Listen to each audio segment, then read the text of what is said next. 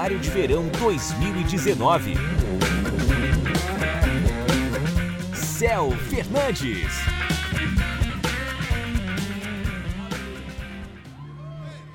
Aleluia, olha só. Desde quando o Wagner estava pregando aqui, toca aí, Harris, não para não, pelo amor de Deus. É, a gente está tá nesse seminário já há alguns dias, mas eu creio que algo específico foi liberado hoje. Eu estava meio, meio doido, mas assim, eu vi, pastor, essa cestinha tem que aumentar. Porque ela vai parar de receber dinheiro. E eu vi pessoas botando documentos, chaves.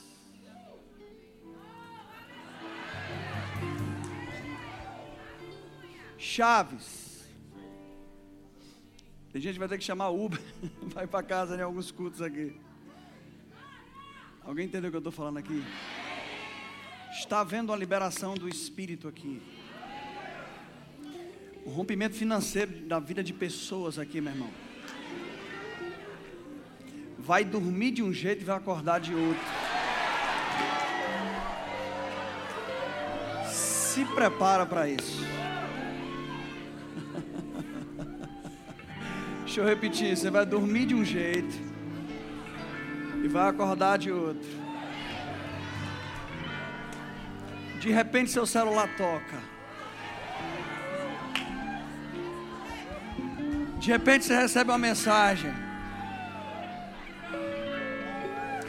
E não vai ser naquele dia que você vai ficar com o celular o dia todo olhando para ver se tem alguma coisa, não. Vai ser naquele dia que você saiu para se divertir. Porque não é nada esperado é inesperado. Aleluia. Ele vai surpreender você. Olha só. É, eu estou entrando na nova fase. Que é uma fase muito séria, muito importante. Vocês presenciaram muita profecia que eu recebi aqui hoje. Deus ele teve que me sacudir mesmo, porque eu não quero ser mais uma decepção no Evangelho. Eu tenho esse evento aqui, e semana que vem eu vou estar em Campina Grande. Uma conferência de avivamento lá. E depois dessa conferência, eu vou parar de pregar nas igrejas fora de Salvador. Eu não estou mais fechando agenda com ninguém. Um amém só, né? É, não é que eu não amo fazer isso, eu amo fazer isso, não é uma escolha minha, mas existe um tempo em que Deus está me separando para os de fora.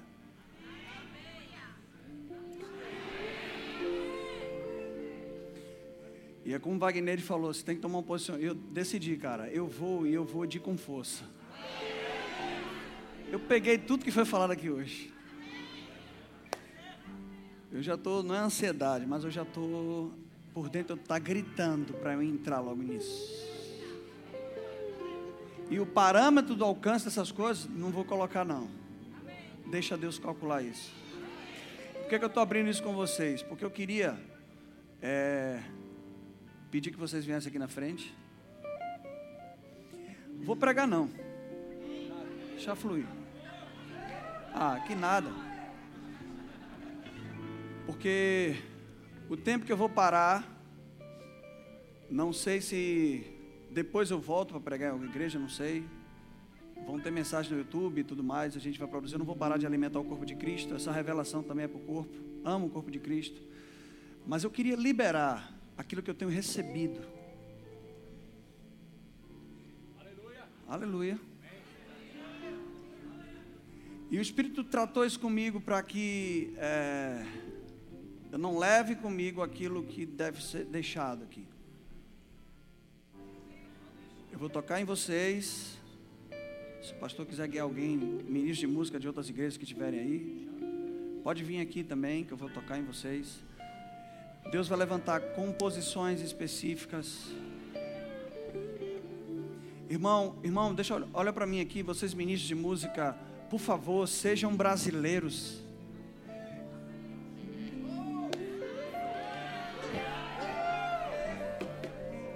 Eu vou repetir isso, por favor, sejam brasileiros.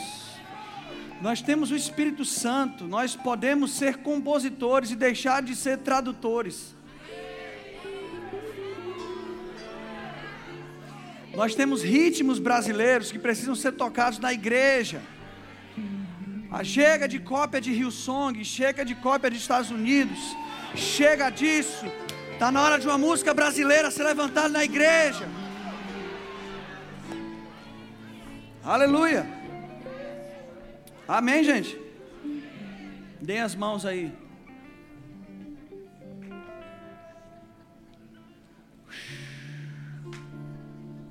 Aí são, são ministros de música?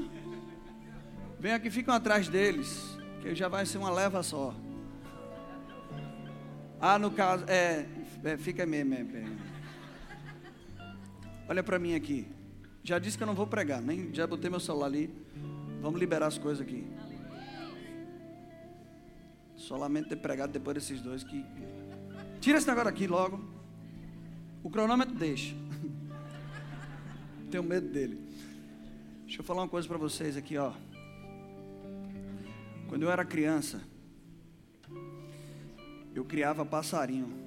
Pode sentar. Dê glória a Deus pela vida do pastor Humberto, porque senão você vai ficar em pé até meia-noite. É bem rápido isso aqui, olha só para mim. Porque, porque não adianta eu orar por eles aqui e vocês não receberem do que eles vão receber aqui.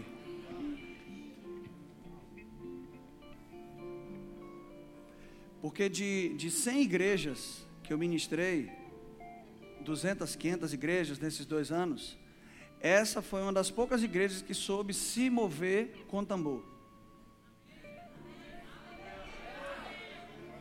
Porque a maioria já só, não, não, não, não flui pela unção, mas pelo método. Faz um crescente de bateria, bota um timbre de string e aí vai. Oh. O nome disso é mediocridade musical.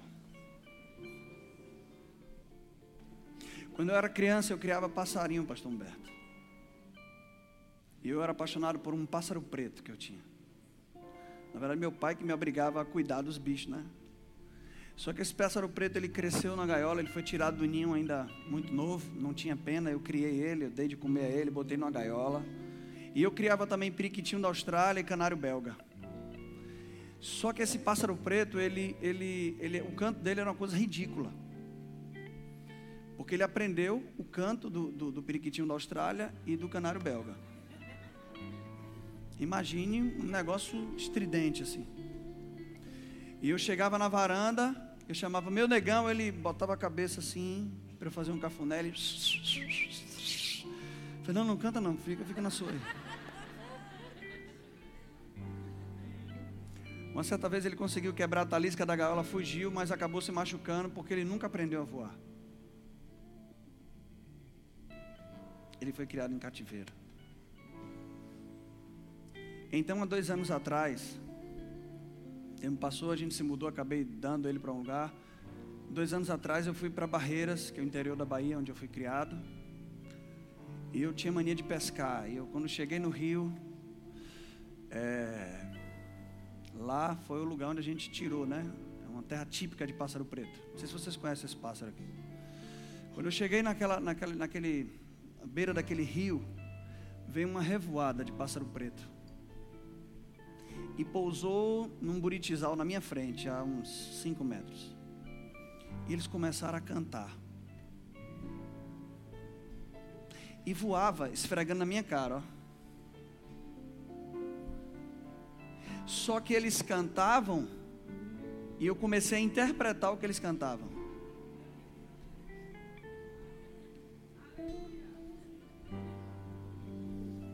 E algumas das frases eram: esse é o meu verdadeiro canto. O canto da minha liberdade. O canto que o meu pai me deu para cantar. não é um canto de outros pássaros.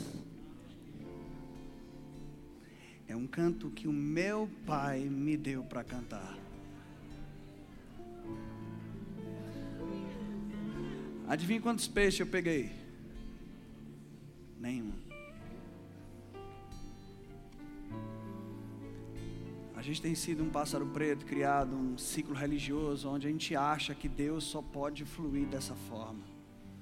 Mas está na hora de despertar para o canto que o Pai quer dar para você cantar.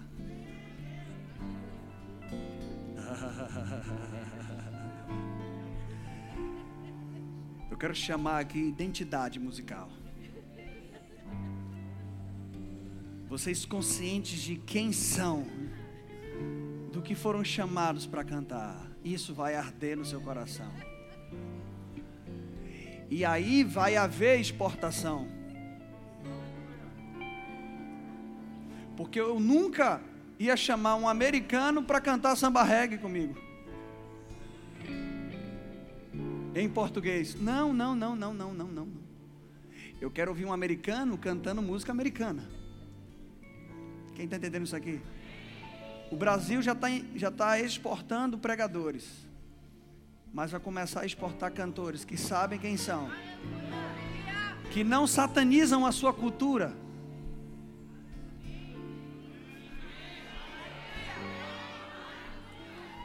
que não endemonizam aquilo que Deus deu como recurso, tambores, arte.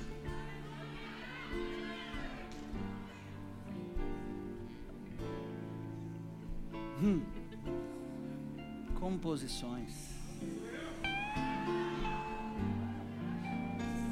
Você já canta bem, mas vai cantar melhor ainda. Não sabe que está faltando alguma coisa? Pois é, pega isso. Levanta as mãos de vocês. Isso está tocando vocês.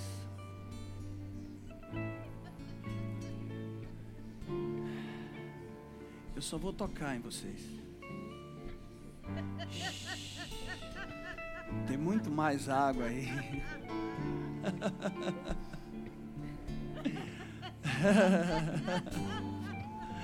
Isso.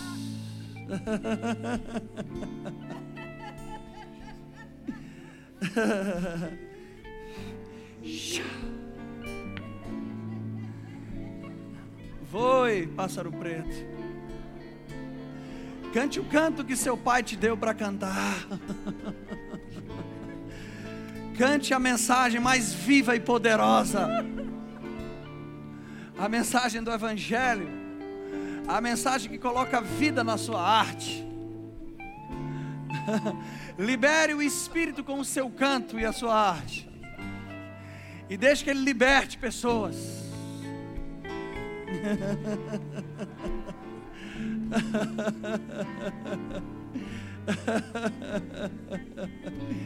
Uh, ei, ei, ei, ei, ai, ai, ai, ai, ai, ai, ai, ai, ai, ai, ai. Uh,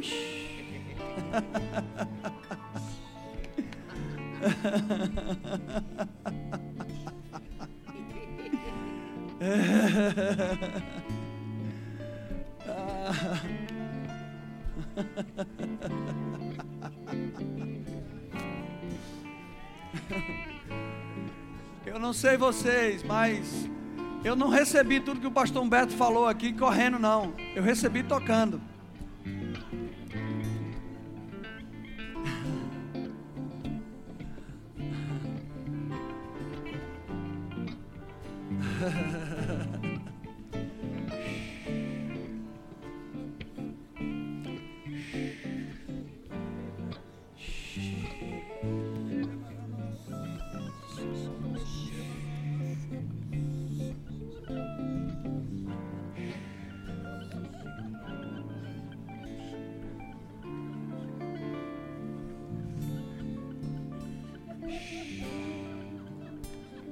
Brasileiro. Vem aí os próximos cantores de forró, MPB. Vamos lá, gente! Isso é Brasil! Você não está nos Estados Unidos, não!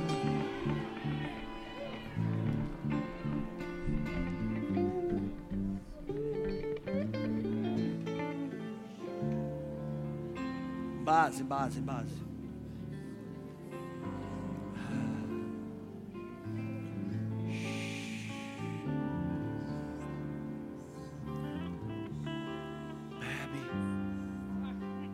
Isso aí, bebe tudo.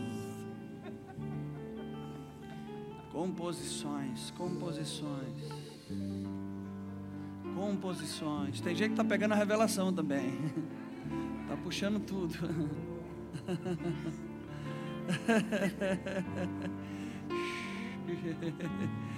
Ya, ya, ya, ya, ya, ya, ya, ya, ya.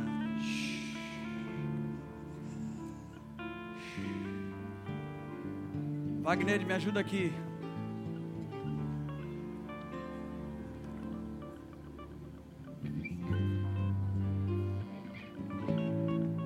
Mais gente.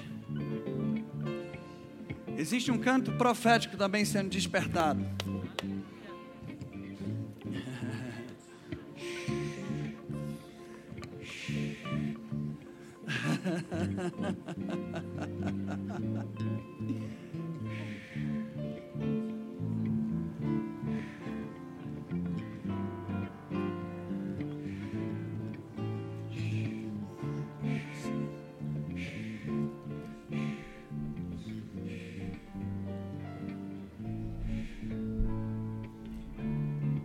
Pode tocar.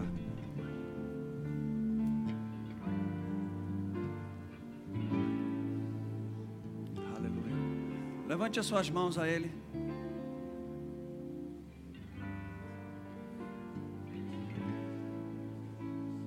Pode dar o maior para mim.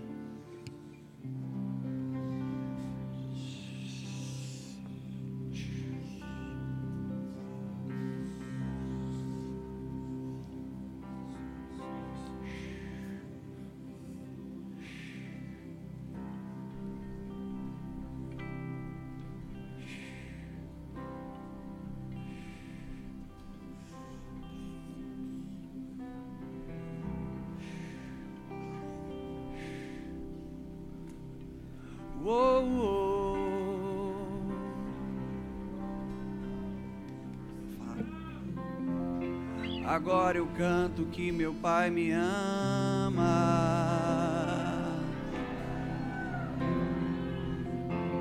Vamos cantar isso? Oh, oh.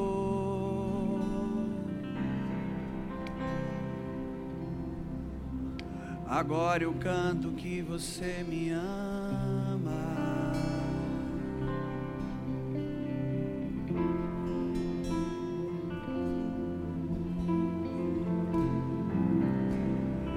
Tentei compor uma canção do meu amor por você, mas você não deixou eu cantar. Não deixou eu cantar. Não deixou. Levante suas mãos aí, vamos cantar isso, bora. Tentei até escrever poema, mas você não deixou eu cantar. Não deixou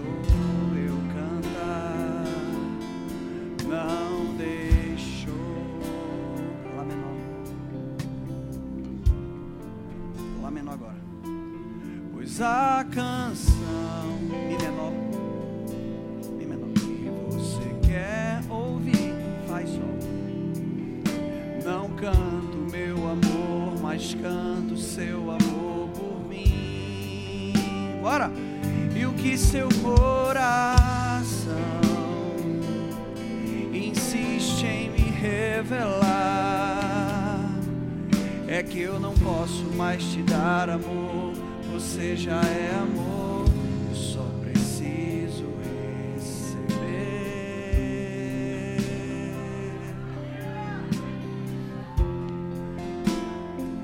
Eu só preciso receber. Uou, uou, agora eu canto. Uou, uou. agora eu canto.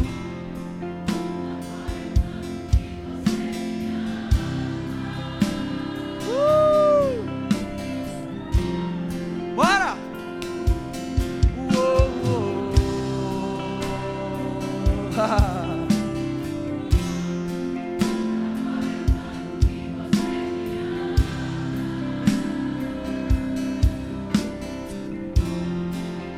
canção, Lá menor. Pois a canção que você quer ouvir, não canto meu amor, mas canto seu amor por mim. E o que seu coração insiste em me revelar é que eu não posso mais te dar amor. Você já é amor, eu só preciso receber.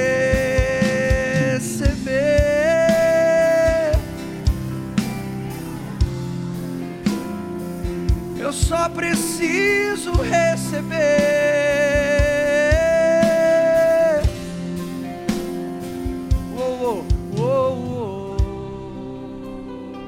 Agora eu canto.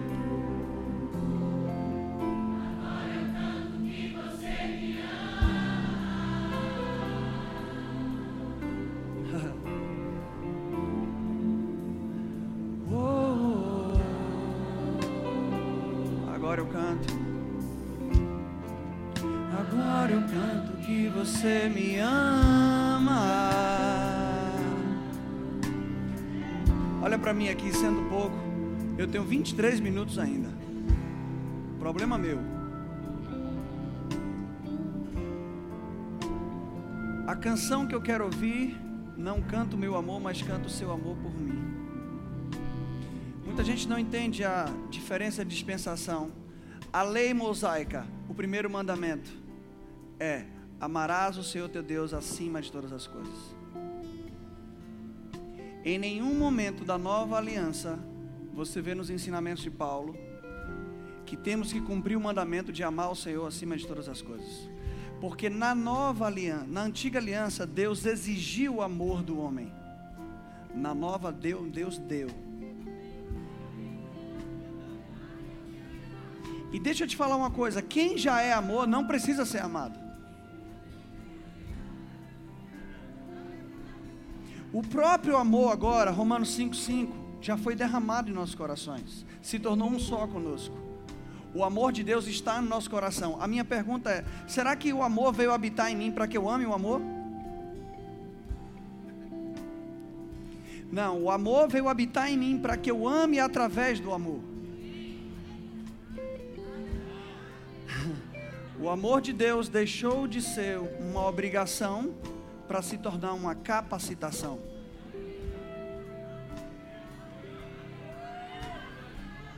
Paulo diz aos Romanos, capítulo 13, ele diz que todo preceito, inclusive amar o Senhor teu Deus acima de todas as coisas, se cumpre em amarás o teu próximo como a ti mesmo.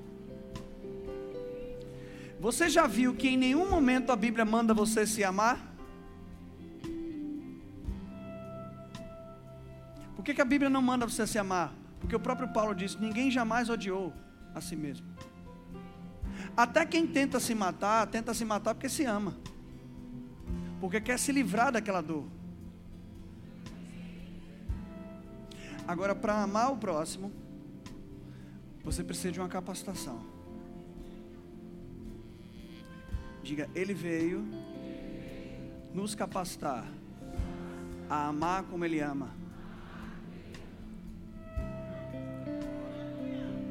Deixa eu te falar uma coisa: Deus não tinha revelação ainda da sua paternidade nem do seu amor no Antigo Testamento. Então, quando Jesus é batizado por João Batista, batismo de identificação. Quando sabe que o nosso batismo não é o de João Batista?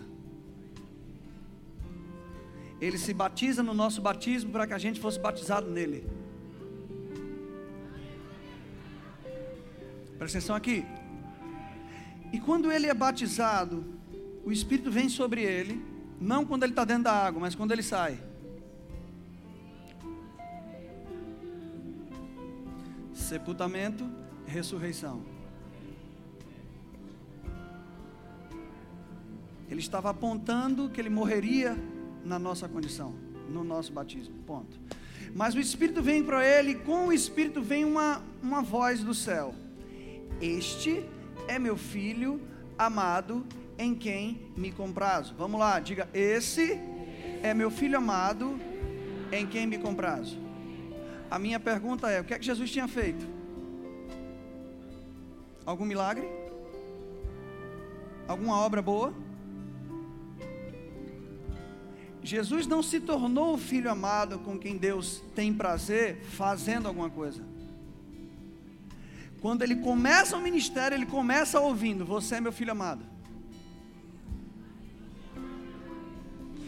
Porque é o que você ouve de Deus que vai determinar o que você vai fazer para Deus. Você não faz algo para Deus para se tornar, você faz porque você já é. Mas quando Deus fala, Este é meu filho amado, Deus também está se revelando.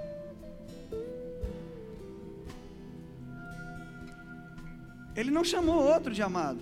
Por quê? Porque agora ele pode se revelar como amor. Entenda algo. Um ser amor só pode ser justificado pela presença de um amado. Você só pode ser amor se você tiver alguém para amar.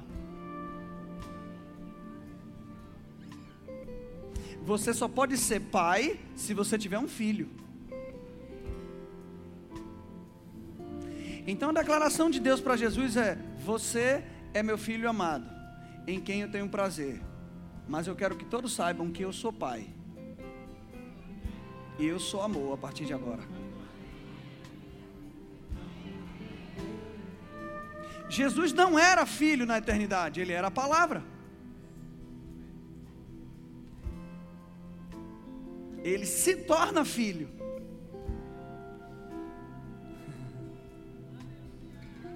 E a Bíblia diz que nós fomos concebidos no amado. Assim como Ele é, eu sou. Jesus então, isso é Mateus capítulo 3, Mateus capítulo 4. Depois de Jesus ouvir que ele é filho amado, ele é conduzido pelo Espírito Santo para ser tentado por Satanás. Deixa eu te falar uma coisa. O princípio da substituição é tão importante que ele pode determinar a interpretação de um, de um, de um texto. Eu já vi muita gente ensinando que Jesus foi levado para o deserto e a gente também vai ser levado, porque Jesus, entre aspas, é um exemplo ali. Então ele está ensinando como a gente vencer a tentação.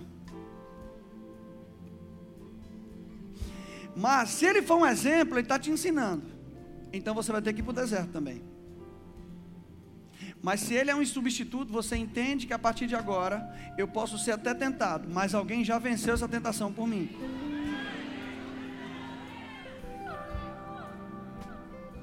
Deu para entender isso, gente?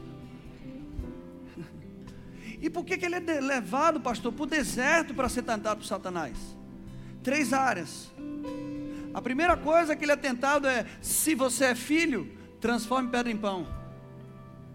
Está escrito: não só de pão viverá o homem, mas de toda palavra que procede da boca. O que, que procedeu na boca de Deus em Mateus capítulo 3? Você é meu filho amado. Eu não preciso transformar pedra em pão para ser filho. Não queira destinar minha identidade ao que eu faço. Três áreas: pão. Ele foi tentado a, a, a comer se, entre aspas, se rebelar contra Deus, ou tentar Deus, e adorar outro Deus. Por que, que ele vai no deserto? Lá em Números capítulo 14 diz que Deus decretou juízo sobre o povo que não creu nele, e diz: Assim como vocês falaram aos meus ouvidos, assim vai acontecer a vocês. E no final ele diz: Ó, oh, vocês vão passar no deserto o número de dias que vocês passaram espiando a terra. Quantos dias? É coincidência que Jesus é levado para o deserto passar quantos dias? E no deserto o povo murmurou não haver pão. Jesus não. No deserto o povo tentou Deus com a sua incredulidade. Jesus não. No deserto o povo fez um bezerro de ouro para adorar. Diga, Ele é o meu substituto. Ele é a minha vitória sobre a tentação. Quando Satanás começar a dizer coisas sobre você que você tem que fazer, ei, ei, ei, você bateu na porta errada. Eu já estou morto para isso. Alguém já venceu isso por mim. Você não tem mais autoridade nenhuma sobre mim. Vai embora, rapaz. E nós não estamos mais no deserto, nós estamos no descanso.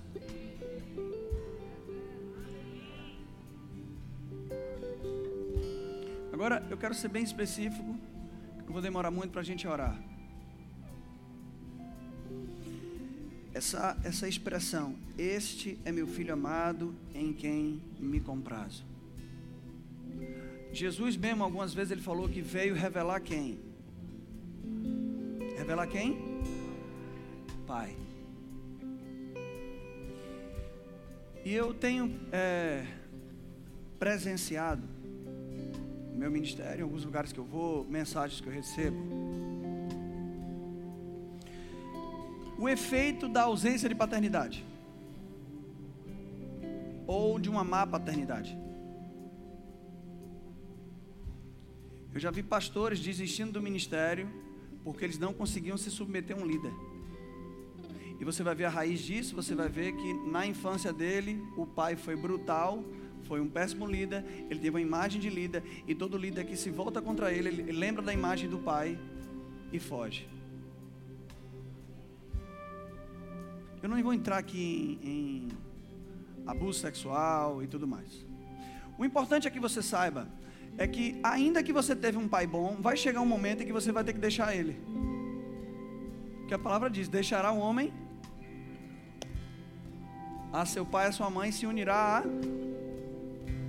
Essa foi a primeira profecia bíblica que aponta para Cristo. Foi Adão que falou: Deixará o homem, pai e mãe, se unirá a sua mulher. Cristo deixou o pai e na cruz, para se tornar um só com a sua noiva, ele deixou a sua mãe. E ele deixou os cuidados da graça. João significa graça. Mas o ponto aqui é, hoje meu pai, meu pai foi um pai bom, um pai legal, teve os erros dele, porque ele, ele, ele foi um pai que aprendeu com o seu pai. Né? E hoje meu pai é meu companheiro de baralho. Eu jogo baralho com ele. Ele não é mais aquele super-herói. E essa imagem, eu vejo pessoas manipulando, mesmo tendo, tendo nascido de novo porque elas, elas precisam tanto de atenção de alguém que elas manipulam para ter atenção. A ausência de paternidade. Então Jesus diz: Eu vim para revelar o. Não é um pai. Eu vim expor para vocês o que é paternidade de verdade. É por isso que é um novo nascimento e um novo pai. Eu não sou o que minha mãe fez, eu não sou o que meu pai educou ou deixou de educar. Eu sou uma nova criação em Cristo. Agora pega isso aqui que a gente vai encerrar nisso. Não seria mais fácil Deus se expor como pai, vindo como pai?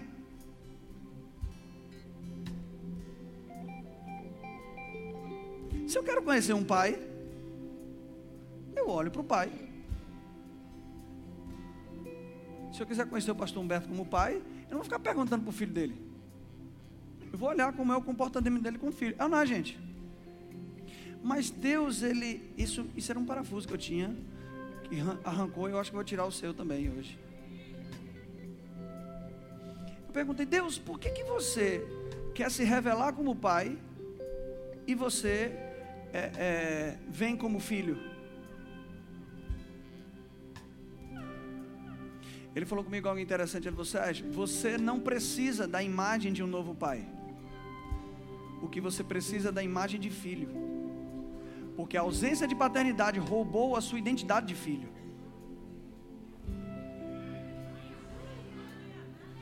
Se você, se eu viesse como pai, você ia aprender a ser pai. Mas como eu vim como filho,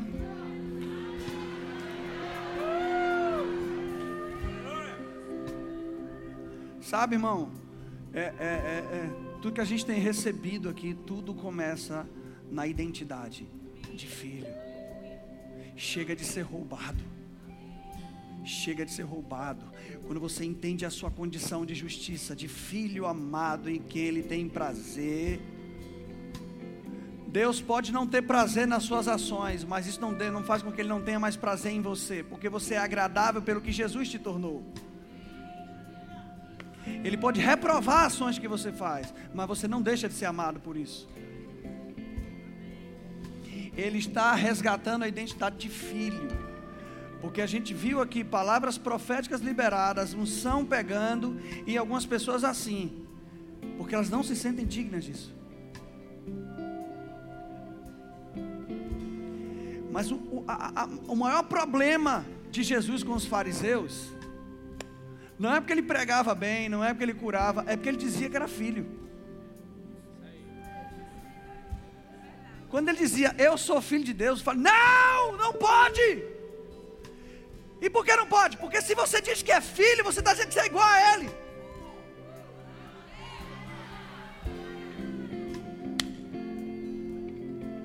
Aleluia. Diga, eu sou filho.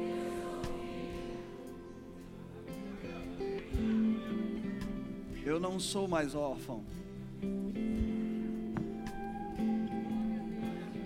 Eu não estou pregando isso aqui para você chorar e lembrar do seu passado. Eu estou pregando isso aqui para você se alegrar e olhar para o seu futuro. Isso aqui não é, é pregação emocional, não, oh, meu pai. Não, esquecendo-me das coisas que para trás ficam, eu prossigo para o alvo. Eu quero usufruir dessa paternidade. Eu quero usufruir dessa condição que eu já estou. Eu sou tão filho de Deus como Jesus é.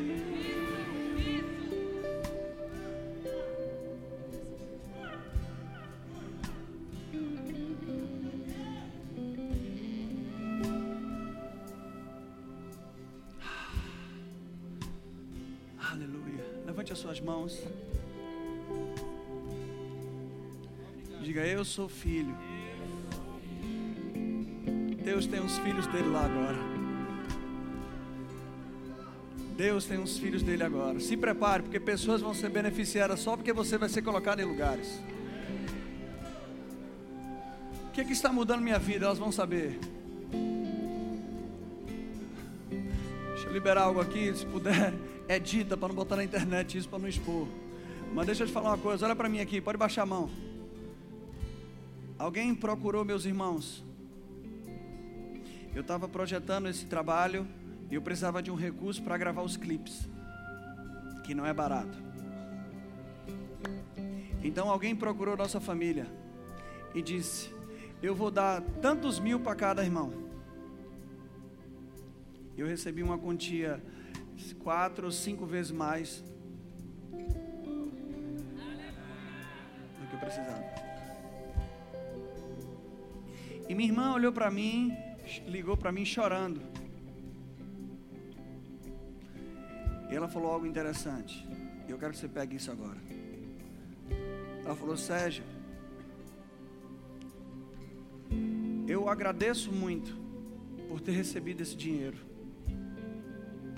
Mas eu sei que esse dinheiro só veio por causa de você.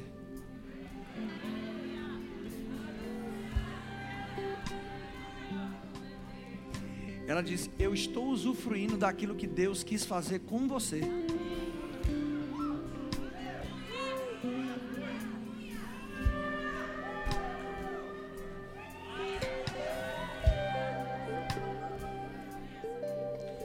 Pessoas perto de você que elas usufruem daquilo que você está consciente. Existe um barco que joga a rede sob a palavra, mas existe um outro que está só ali.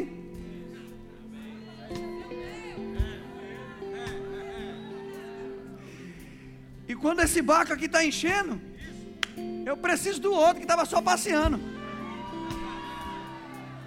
Ei, ajuda aqui. Tem peixe para todo mundo. Ajuda aqui. Porque ele nunca dá para encher só um barco.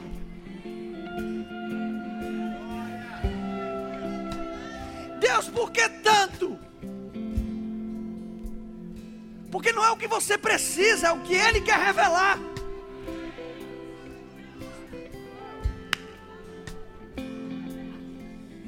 Se somos filhos, somos herdeiros.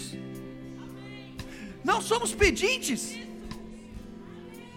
Para de mendigar o que já é seu. Para de implorar por aquilo que Deus já te deu. Fé não é crer no que Deus vai fazer. Fé é crer no que Ele já fez. Ser filho tem direitos, privilégios.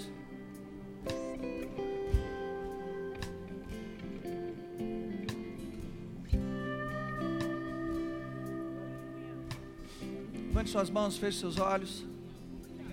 Uou, uou. Agora, agora eu canto que você me ama.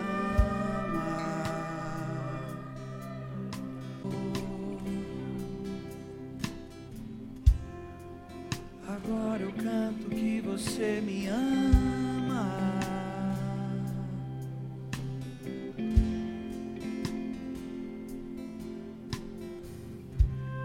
Pai me ama e eu sou dele para sempre. Meu pai me ama e eu sou dele para sempre. E nada vai me separar do seu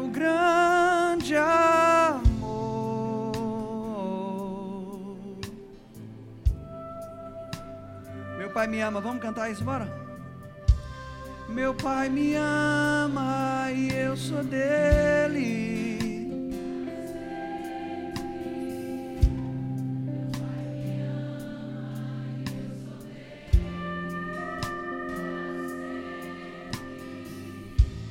E nada vai separar seu grande amor. Existe algo no seu coração que não está ligado à igreja em si, um projeto. E ele diz: diga para ela para ficar tranquila, porque eu financio aquilo que eu mostro. Existem pessoas que estão se associando a você, que vão levantar o recurso. Você guardou isso, você não contou para praticamente ninguém. Mas ele diz: não se preocupe, porque se o primeiro não quiser dar, eu chamo o segundo. Se ele não quiser dar, eu chamo o terceiro. Eu já falei com alguns que negaram, mas eu estou levantando alguns que vão oferecer. E vão dizer para você: Você está procurando o quê? Não, mas porque eu quero fazer. Não, eu não preciso que você me diga tudo. Eu só preciso do que é que você precisa. Porque esse projeto vai beneficiar muita gente. Não é uma satisfação pessoal apenas sua. É um projeto para abençoar pessoas. Para tirar pessoas de situações complicadas. Amém, gente? Amém, amém, amém, amém. Eu sou um recordista, eu acabei antes da hora. Amém. Deus abençoe.